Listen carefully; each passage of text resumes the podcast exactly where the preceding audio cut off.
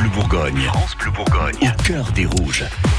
Il est bientôt 7h moins le quart, l'heure de prendre des nouvelles du DFCO, votre équipe de foot de Ligue 1 et dans le cœur des rouges ce matin Arnaud. Bah, vous aviez envie de revenir sur le cas euh, Balmont. Oui, on est allé un peu vite hier, actualité oblige, mais tout de même, notre ami Florent Balmont, 39 ans au compteur et désormais 500 matchs en Ligue 1, s'apprête à entrer dans un cercle très fermé, celui des 20 joueurs les plus capés en championnat de France. Fierté partagée à la fin du match face à Strasbourg samedi soir à Gaston Gérard. Je rentre un peu dans le, un peu le cercle, le cercle fermé, je suis très fier. Comme je disais à l'échauffement, euh, j'ai des petites images qui, passent par la tête. J'ai aussi euh, remercié aussi ma famille parce que ma famille, euh, c'est énorme pour moi. C'est ça qui m'a supporté pendant mes 500.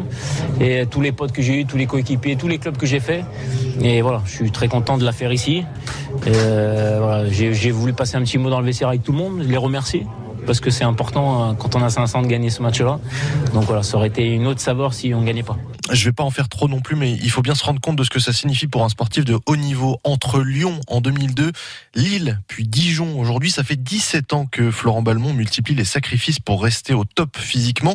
17 ans qu'il vit, sans doute, une vie très saine, de corps et d'esprit.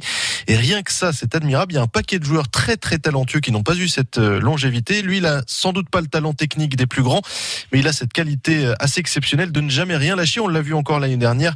Après sa grave blessure au genou, il a tout donné pour revenir au plus vite auprès de ses coéquipiers. On a des nouvelles de Valentin Rosier, euh, sinon Oui, on a des nouvelles de Valentin Rosier grâce à l'application Instagram.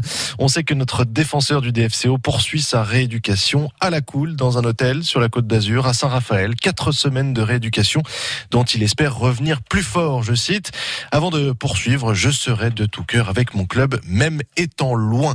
Ah puis je sais pas si c'est trop loin pour vous, mais ça n'a rien à voir avec Dijon, c'est vrai. Mais je vous le dis quand même, le champion du monde Antoine Griezmann, bourguignon de naissance, sera à Mâcon le 25 mai prochain en séance de dédicace réservée aux enfants de 7 à 14 ans. Donc si vous avez à la maison une fille ou un fils fan de Grisou, c'est peut-être le moment. Je vous mets les infos sur francebleu.fr. Suivez au cœur des rouges sur francebleu.fr. francebleu.fr. Dans